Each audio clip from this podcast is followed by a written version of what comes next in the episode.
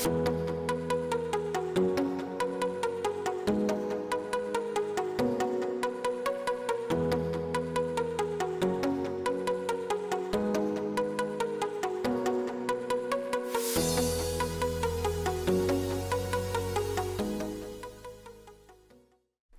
tal amigos? Bienvenidos a Contexto, Teología Simple, en este nuevo episodio y siempre platicando con Josué. ¿Qué tal? Pues aquí, felices Mike. Felices, este es un... Bueno, siempre digo lo mismo, Sí, aquí pues, felices. Digo, es, es verdad, pero, Pero ya, ya se va a escuchar como a cliché. Sí, sí, sí, pero sí estamos felices. Sí. Más que esta oportunidad tenemos un programa especial eh, con motivo de la Semana Mayor o Semana. Santa o el clímax de Cuaresma. Eh, así que vamos a estar hablando acerca de interpretaciones de la cruz a propósito de un libro, ¿verdad? Sí, pues mira, eh, aquí lo, lo muestro a la cámara. El libro se llama Mucho más que una cruz y el autor es este Marcos Baker. Mm. Es un misionero menonita de origen norteamericano. Se me había olvidado que era menonita. Mm. Sí, sí, sí. Con razón, algunas de sus interpretaciones. Cita mucho, por ejemplo, a Juan Driver. A Juan Driver, que es un pensador. Pero a- ahora entiendo. Sí. Pero bueno, eh, para a grandes rasgos, el libro es como una compilación de reflexiones en torno a la cruz, ¿no? O el significado de la cruz. Sí. O los significados de la cruz, que ahí, ahí está yo creo que la clave de lo que queremos hablar Sí, hoy. quizás podemos comenzar con eso. Al- eh, en el ambiente evangélico regularmente le damos un significado a la cruz. Sí. Y cuando evangelizamos o cuando predicamos acerca de la cruz, eh, casi siempre estamos hablando de que Jesús pagó una deuda por nuestros pecados y dado que la pagó, ahora nosotros estamos libres, ¿verdad? De esa condena y hay diferentes formas de, de hablar de eso, de esa condena que teníamos. Algunos hablan de ira, algunos hablan de, de diferentes imágenes y de tal forma que ahora podemos acceder a la salvación de Dios. Lo que sería la sustitución penal. Exacto. ¿no? Eh, bueno, ese sería el la- nombre, la el nombre teoría, técnico. el nombre técnico, la teoría de la sustitución Sí. o este satisfacción, creo que también, ¿no? Exacto. Entonces, eh, pero algunos van a pensar, bueno, eh, eso es lo que Jesús hizo en la cruz, ¿verdad? ¿Por qué están diciendo que es una teoría? Y es quizás lo que vamos a hablar, eh, diciendo que en realidad no en la Biblia y en la historia de la iglesia no siempre se ha entendido la cruz de la forma en que ahora los evangélicos en su mayor parte la entendemos, sino que han habido diferentes imágenes, diferentes interpretaciones, diferentes formas de explicar lo que pasó en la cruz y eso en la teología eh, se conoce como teorías de expiación. que es lo que estamos celebrando. Así Digo, es. Creo, creo que este va a salir el viernes, si no me equivoco. Eso quedamos, ¿verdad? El viernes. Sí, Eh, Entonces es un viernes, Sí. eh, el Viernes Santo que se le llama, y reflexionamos precisamente en la obra de Jesús en la cruz. Así es. Y creo que viene muy bien, este, de hecho es como el símbolo, ¿no? Cristiano, Claro. la cruz y lo que Jesús hizo en la cruz. Algo que me llama la atención, de que dice Baker, es de que la cruz rebosa Mm. de significados. Me, me gusta esa, esa expresión, Sí. que rebosa de significados. Y él también va a decir de que ninguna explicación va a poder contener todo el contenido, o él le llama como narrativa fundamental, o sea que no va a agotar esa narrativa fundamental Sí. y que la teoría de la sustitución o de la satisfacción es una de varias, pero no, no, no se agota la cruz en, en todo esto. Sí, eh, bueno, quizás primero explicamos. Si no es una de, si esta teoría es una de las explicaciones acerca de la cruz, ¿cuáles serían otras explicaciones históricas que, que se han dado acerca de la cruz? Bueno, hay, hay una que, que se llama el Cristo victorioso, el Christus Sí. Victor, que eh, lo que él explica es que en la cruz eh, Jesús estaba venciendo todas las potestades del mal, eh, venciendo la muerte, venciendo el pecado, y entonces él al vencer sobre ellos se ha coronado como los, rey. los poderes malignos, Los ¿no? poderes También. malignos, exactamente. De hecho, Pablo habla acerca de, ese, de esa figura, ¿verdad? En la cruz exhibió todas las potestades, ¿verdad? Todo- y todos los poderes de maldad, de tal forma que la gente podía ver, ha sido derrotada. Ese en Colosenses, ¿no? Ese Así desfile victorioso. en su de- desfile triunfal, dice todavía él, ¿verdad? Sí. Entonces es la imagen de un rey rey que viene de conquistar y atrás trae a todos sus, a todo lo que ha conquistado. Y ahí viene la maldad, ahí viene el pecado, ahí viene la muerte y él ha tomado dominio sobre esas personas. De hecho, yo, yo creo que es parte de lo que está en Primera de Pedro, cuando dice que descendió y mm. predicó a los espíritus encarcelados. Sí. Hay tantas teorías sobre, sobre eso. si es evangelizar, si no sé qué, pero creo yo que una de las que más eh, se acerca como al contexto y todo eso, es de una predicación de juicio, o sea, que está predicando juicio a esos espíritus que dan como de Génesis, ¿no? Que nos traen la idea de, de Génesis y, eh, está llegando, también. Y está llegando a los lugares donde la muerte y la maldad están dominando. Y es predicación de juicio, precisamente de derrota. Así es, de derrota. Entonces, bueno, esa es otra explicación. como el Cristo victorioso. sería entonces. Sí, algunos dicen eh, que esta es la interpretación que dominó al menos los primeros mil años de la historia del cristianismo. O sea, e, es la interpretación, diríamos nosotros, mayoritaria que ha tenido el cristianismo a lo largo de su historia. De ahí otra interpretación sería después de esos mil años, la que toma como relevancia o prominencia sería la teoría de Anselmo, que es precisamente la que hemos venido hablando, sí, la o, que, tiene varias eh, variantes, digamos. Varias variantes, ¿no? Porque Anselmo la plantea de un modo, de ahí de, dice Marcos Baker que Calvino la vuelve a, modificar de un modo más como legal, de la ira de Dios, porque con Anselmo no era tan tanto la ira, eh, sino una deuda, ¿no? Que se había adquirido en el contexto medieval. Sí. De ahí Calvino, eh, Lutero la, la, fueron retrabajando, afinando.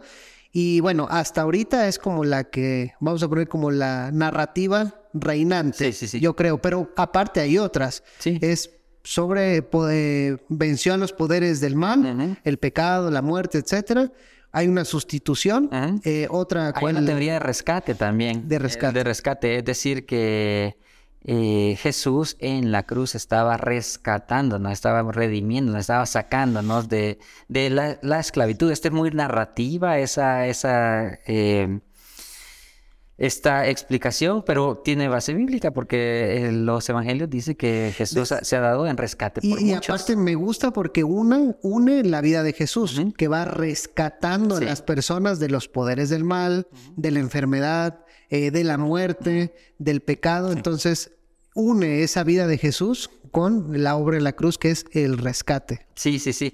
Eh, en la teología latinoamericana, por ejemplo, se habló de la cruz, eh, viéndola desde el punto de vista que Jesús ha cargado con todas las injusticias de que se dan, ¿verdad? Él, él es el... Como sufriente. Él es el sufriente y él es que también la Biblia dice, es el, es el justo por los injustos, ¿verdad? Entonces Él carga todas las injusticias de este mundo de tal forma de que las demás personas no vuelvan a pasar la injusticia que, que Él ha vivido. Entonces Él es como, como el que derrota los sistemas y las estructuras injustas de este mundo en la cruz, pero también lo, lo retoman y en la resurrección, ¿verdad? Eso es algo que se nos ha olvidado a veces conectar el cruz con resurrección y ascensión. Hay, eh, Justo González, vi que acaba de escribir un libro sobre la ascensión y él dice que es un tema olvidado, eh, como el tema olvidado eh, en, la vida de, Cristo. También hay un autor que escribió sobre la ascensión. pero no, no recuerdo ahorita el nombre norteamericano que ha escrito sobre hechos, pero también dicen que es un tema que ha sido olvidado. Nos quedamos en resurrección. Bueno, algunos nos quedamos en crucifixión. De ahí otros avanzamos a resurrección y de ahí eh, algunos nos, nos quedamos, pero hay que avanzar a la ascensión y de ahí sigue Pentecostés, etcétera. Quizás ese, ese es, dado que hay diferentes formas de explicar la, la cruz y que ninguna de ellas agota el significado, es decir, la, la explica eh, con todo su, lo que ella significa, eh, hay algunas pautas que nosotros debemos de evaluar para pues ver cuál de ellas es mejor, ah, se puede aplicar mejor. Y yo creo que esa es una de, de las pautas, la que acabas de decir.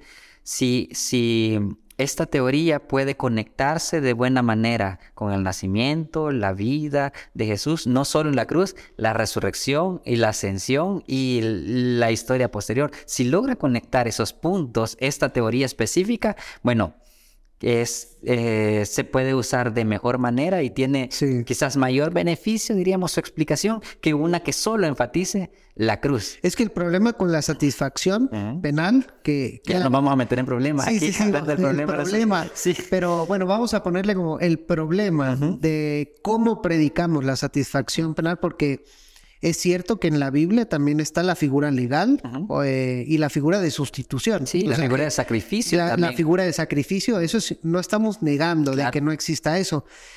Pero como que el ropaje de esa teoría a veces hemos fallado o no le hemos atinado o planteamos cuestiones que luego traen más problemáticas. Por ejemplo, es que la ira de Dios se tenía que descargar. Entonces Jesús vino y se puso en la cruz como que en medio de esa ira de Dios. Y de hecho hay unos testimonios en el libro que mucha gente dice, pero es que yo no quiero creer en un Dios así. Exacto. O disocian la Trinidad. O sea, porque es como no todos están trabajando juntos para llevar a cabo el plan redentor, sino es, está el, Padre enojado, está el Hijo que se mete por todos nosotros.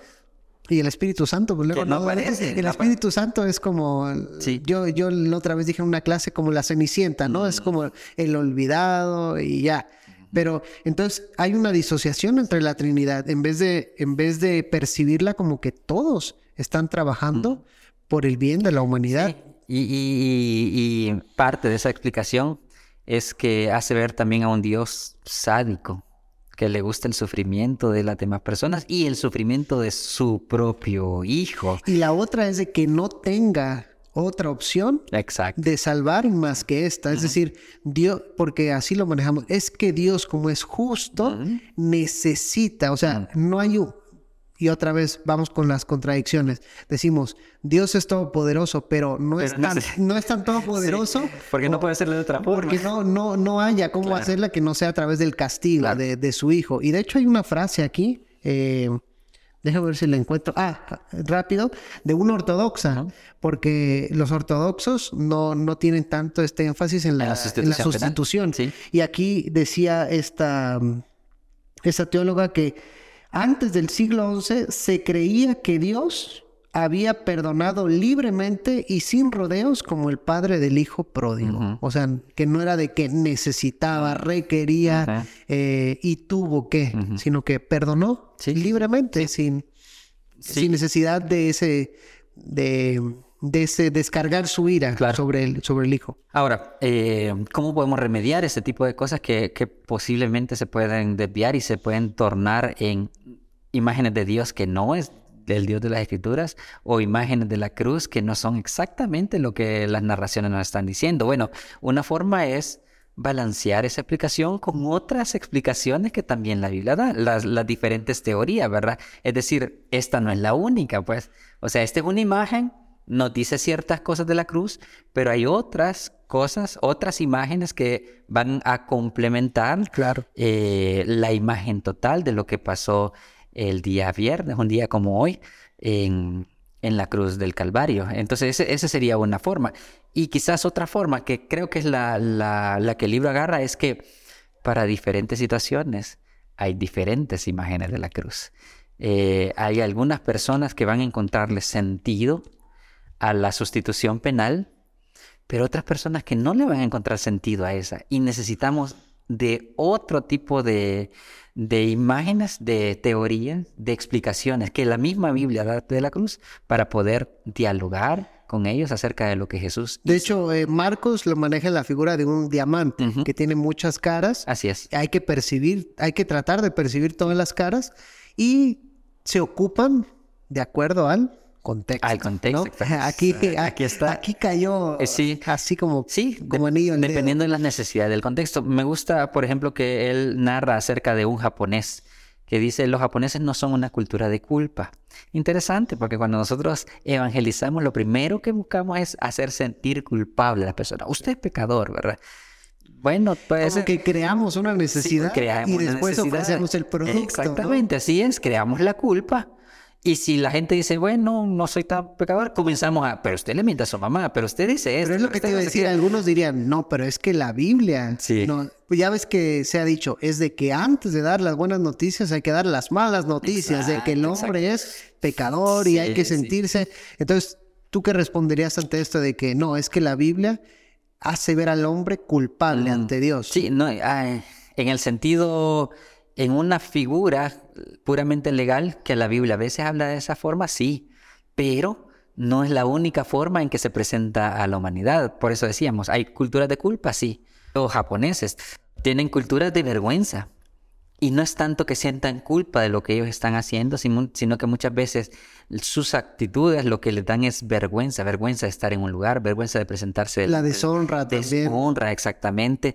Y nuestra sociedad contemporánea posiblemente también no necesariamente la culpa es lo que lo domine, sino que a veces hay sensaciones de vacío. No es exactamente culpa, pero saben que les hace falta algo.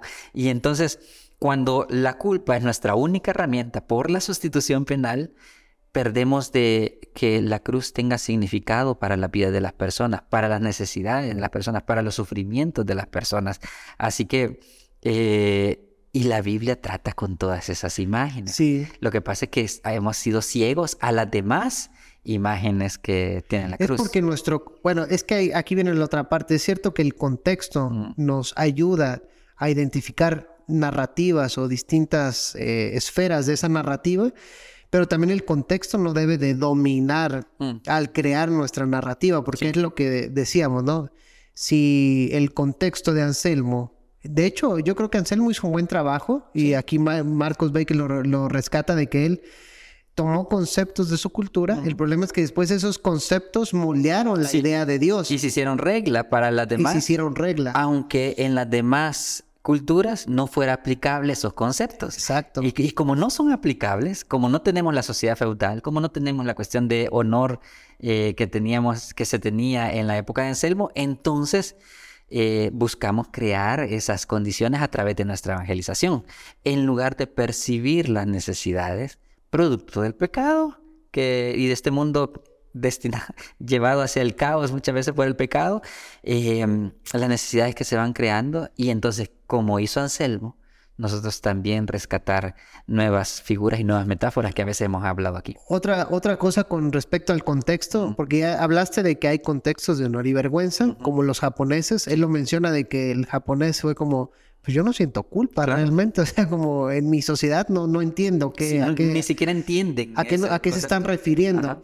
Y de ahí toca el tema del Congo, no sé si te acuerdas, donde igual dicen que estaba el predicador exponiendo la sustitución y que todos emocionados, tomando notas, pero que no conectaba mm. con su contexto, porque ellos viven en una sociedad donde los poderes del mal, los poderes demoníacos están como sueltos y pueden causarle daño a las personas en cualquier momento. Y que cuando el predicador empezó a hablar de cómo derrotó Jesús los poderes de la maldad, mm. cómo sentenció juicio y salió victorioso, mm. que ellos fue como, ah, vaya, eso sí, sí nos está hablando a lo que estamos viviendo, a nuestros temores más profundos. Exacto. Y, y, bueno, eh, podemos ir enumerando diferentes ejemplos que, que da Marcos para que la gente pueda decir, bueno, y entonces, ¿qué puedo hacer yo? Bueno, ese es el propósito del libro, ¿verdad? ¿Qué, puedo hacer yo cuando me enfrento a estos diferentes contextos? Esto yo creo que va a tocar un tema sensible que es la evangelización. Sí. Porque... Básicamente eso, porque cuando hablamos de la cruz, sí, estamos presentando, la buena noticia del evangelio. Entonces, ¿qué, ¿qué podemos hacer yo? ¿Hay lugar para la sustitución penal? Eh, sería una pregunta. ¿En nuestros contextos? Yo creo que sí. De hecho, Marcos Baker dice que él le tocó predicar la sustitución penal en un contexto de cárcel, donde había una culpa, donde había que pagar algo, aunque no la presentó exactamente así como que mira, Dios está enojado contigo y te va y quiere derramar, a ti te, te merecía la ira de Dios, pero Cristo se interpuso, pero sí presentarlo en el contexto de mira, tu pecado te ha alejado de Dios y Jesús vino a sustituir todo, este, llevó tu culpa en la cruz y la presentó. Entonces yo creo que sí hay lugar para la sustitución penal. Sí, cuando hay, yo creo que eso es, importante, cuando hay culpa, cuando hay una sensación de que yo me merezco estas cosas que estoy pasando, bueno, podemos decir, Jesús ha llevado esa culpa. Bueno, de hecho, e, el, contexto que mejor lo ilustra es el de Lutero. Sí donde él luchó tanto con la culpa, soy un pecador, soy un desgraciado, no mm. puedo hacer las cosas bien, mm. necesito a alguien. O sea, y por mí no, no puedo llegar a Dios. ¿Quién me puede hacer? Y es donde encuentra a Jesús. Ahí el contexto de culpa le, le, hizo como clic a, su, a su vida. Eh, por eso yo insisto que la teología tiene que ir unida a la vida, a la experiencia de vida porque ahí lo vemos en Lutero. Vida y teología iban íntimamente unidos. Sí, exacto, pero ya dijimos, no todos experimentan esta culpa. Ahora, en nuestras culturas, y él lo dice, por ejemplo, en las culturas mixtecas, pero yo creo que también en la cultura guatemalteca, lo dijo del Congo también, está esta sensación de que la vida está controlada por poderes por espíritu. Por espíritu. Por, eh, no sé, por dioses o algo así. Y que mm, hemos perdido el control de nuestras vidas porque nuestras cosechas están controladas por X espíritu. Eh, las personas que se enferman es porque le hicieron ojo y porque ese espíritu demoníaco tuvo algo que ver con esta enfermedad. O porque, bueno, yo he escuchado de que el amante del esposo le hizo una brujería. Sí, exacto. Y cosas que a mi parecer, no sé si estaré de acuerdo, que yo creo que pasan, pues, o sea, hay, hay poderes demoníacos que están interponiéndose y están en una lucha constante con los poderes de, de Dios, ¿verdad? Entonces, en estos contextos, decirles que la cruz ha sido el lugar donde Jesús conquistó la victoria sobre estos poderes, decirles que por la cruz no tienen que estar temiendo de sus cosechas, porque Jesús ha derrotado a estos espíritus, que no tienen que estar temiendo de sus hijos que les puedan hacer ojo, porque Jesús ha derrotado todas esas cosas, que no tienen que estar teniendo eh, temor de los entierros que pueda un enemigo hacerle,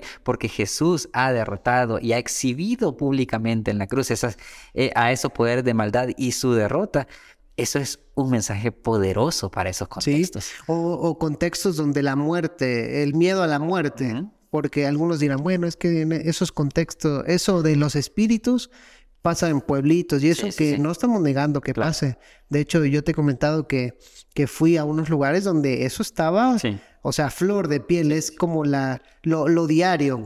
Y si no ves a Jesús como vencedor de todo esto, pues a veces te quedas sin como, no, pues estos son poderosos, ¿qué, ¿qué hacemos ante ello? Pero hay contextos donde la muerte, miedo a la muerte, ¿qué pasará después de la muerte? Y otra vez Jesús descendió a los lugares más bajos, a la muerte, pero no, no la, la muerte no pudo retener a Jesús y él sale victorioso. Y ahí el famoso, eh, iba a decir canto, pero como yo diría el famoso poema de, de Pablo, ¿no? ¿Dónde está o aguijón tu muerte. tu aguijón, sí. ¿Dónde estaba sepulcro tu victoria? Exacto. Sí, sí, sí. Entonces, eh, cuando nos presentemos delante de las personas, primero, y esto nos cuesta a, los que evangelizamos o a los que evangelizan, primero deberíamos de escuchar. conocer. Conocer cuáles son tus temores, ¿Cuáles son tus miedos? ¿Dónde el pecado está afectando? ¿En qué parte de, tu existencia estás sintiendo un vacío en lo cual necesitas la revelación de la cruz para cambiar tu manera de pensar y de precisamente para eso hay que convivir, hay que relacionarse. Sí, sí, sí. Porque no puedes llegar solo, a la colonia y, pasar cinco minutos y saber eso, Obviamente ha traído frutos. No, numéricos. Sí, claro, numéricos, pero eh, yo recuerdo, eh, leí en un libro de Martin Buber, este famoso eh, filósofo judío, donde él se arrepintió en una charla mm. de haber respondido a un cuestionamiento de un obrero, porque dice que le respondió, que le deshizo su argumento y después él se quedó que se había arrepentido porque lo había llevado al Dios de los filósofos y no al Dios de Abraham. Mm. Y él decía, es una lástima porque yo no me voy a quedar a conocerlo, yo no me voy a quedar a hacer relaciones con él, yo no me voy a quedar a, que él se haga mi tú, o que no, eh, que él no se haga un tú. Dice, yo lo traté como un eso nada más. Entonces, es lo que nos falta en la evangelización. conocer a los demás, escucharlos, Mm. pero como tenemos un mensaje, queremos ir a hablar y no callar. Sí. Entonces no escuchar las necesidades, qué están pasando, qué temores tienen, qué sinsentidos. Pero yo creo que es un llamado de atención Sí. a los que intentamos presentar el Evangelio. Yo creo que sí. Y quizás otra, otra eh, instancia que podemos pensar es, por ejemplo, las personas que se sienten atrapadas por X o Y situación o, o que sienten que no hay salida. Esto de que Jesús ha pagado el rescate para nuestra liberación, para nuestra, eh, para sacarnos de esos lugares tenebrosos que eh, donde la humanidad muchas veces se encuentra.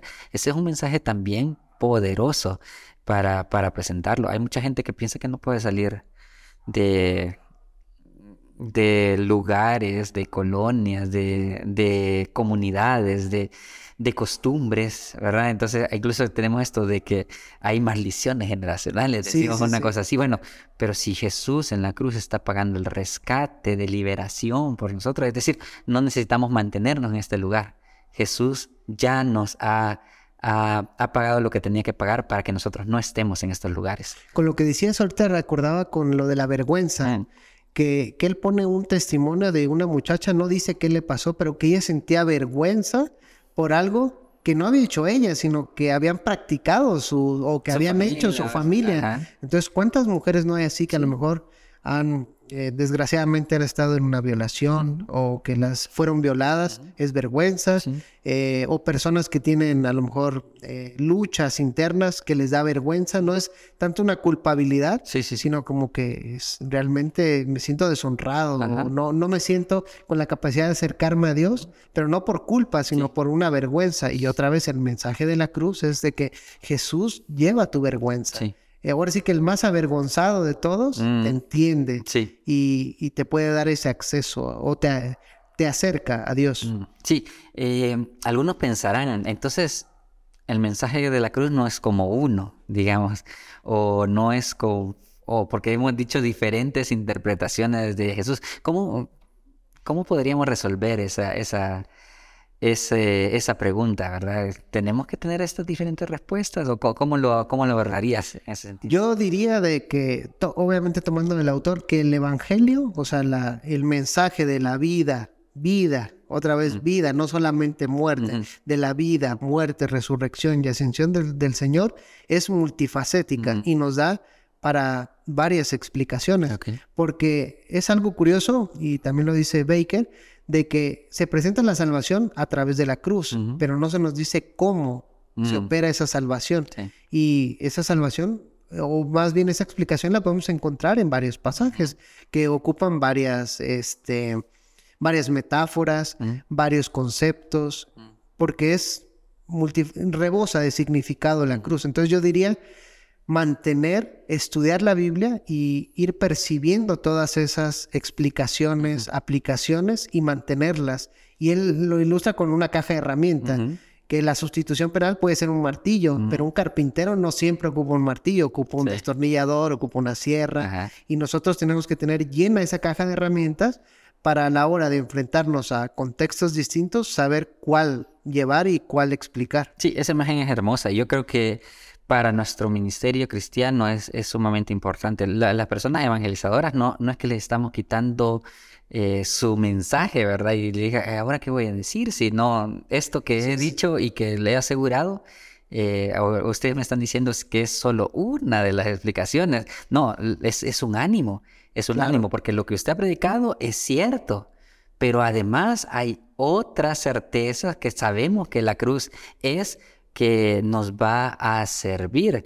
A veces nos decepcionamos. ¿Por qué esta persona no, no recibió el mensaje del Evangelio? Bueno, quizás, Porque no conectó. quizás no conectó, quizás no conectó con la necesidad que él estaba teniendo, quizás no conectó con el lenguaje, quizás no conectó con la cultura que ellos están manejando.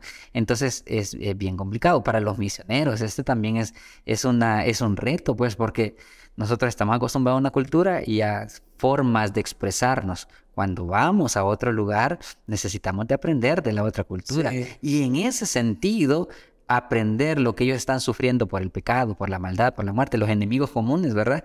Y entonces darnos cuenta cómo la cruz tiene significado y puede liberar, puede rescatar, puede sacar, puede restituir a, reconciliar fue fue fue otra que no tocamos exacto. ya se nos vino el tiempo pero la reconciliación obviamente entre Dios y el hombre pero también entre nosotros que nos reconcilia eh, entre entre, el humano. Entre Sí, sí, sí. Incluso con nosotros mismos también no nos reconcilia porque nos vuelve verdaderamente humanos. Es decir, no estamos peleados en nuestra naturaleza, sino que eh, por, por fin podemos estar satisfechos con nosotros mismos no, no como cuando vamos a abordar la película de, de del Oscar, que hay insatisfacción. La, la, falta sí, sí, esa falta de sentido, que por cierto esperen este, ese programa que hablamos de, de, la, película. De la mejor película del año. De la mejor película, exacto.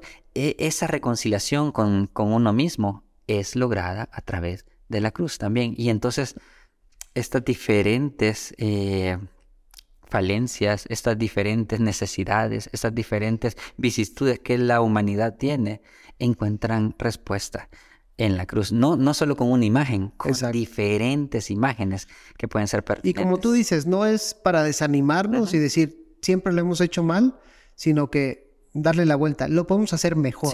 Y eso es estudiando la Biblia y ayudándonos de otros recursos también. Exactamente. Como este libro. Como este libro. Así que eh, los animamos a dos cosas, a poder tener el libro, poder estudiarlo, poder darse cuenta de las historias que son poderosas historias de transformación que la cruz ha dejado. Sí. Entonces eh, necesitamos eh, nutrirnos de eso. Pero número dos, estudiemos la, la cruz. Estudiemos las diferentes metáforas, estudiémoslas para que nosotros podamos llenar nuestra caja de herramientas y entonces servir de mejor manera al reino de Dios. Yo creo que con eso nos podemos quedar, man. Ok, muchas gracias a todos los que nos acompañaron en esta conversación y esperamos que en este tiempo de la Semana Mayor sea un tiempo donde podamos reflexionar, pero también conocer más a Jesús y a su cruz.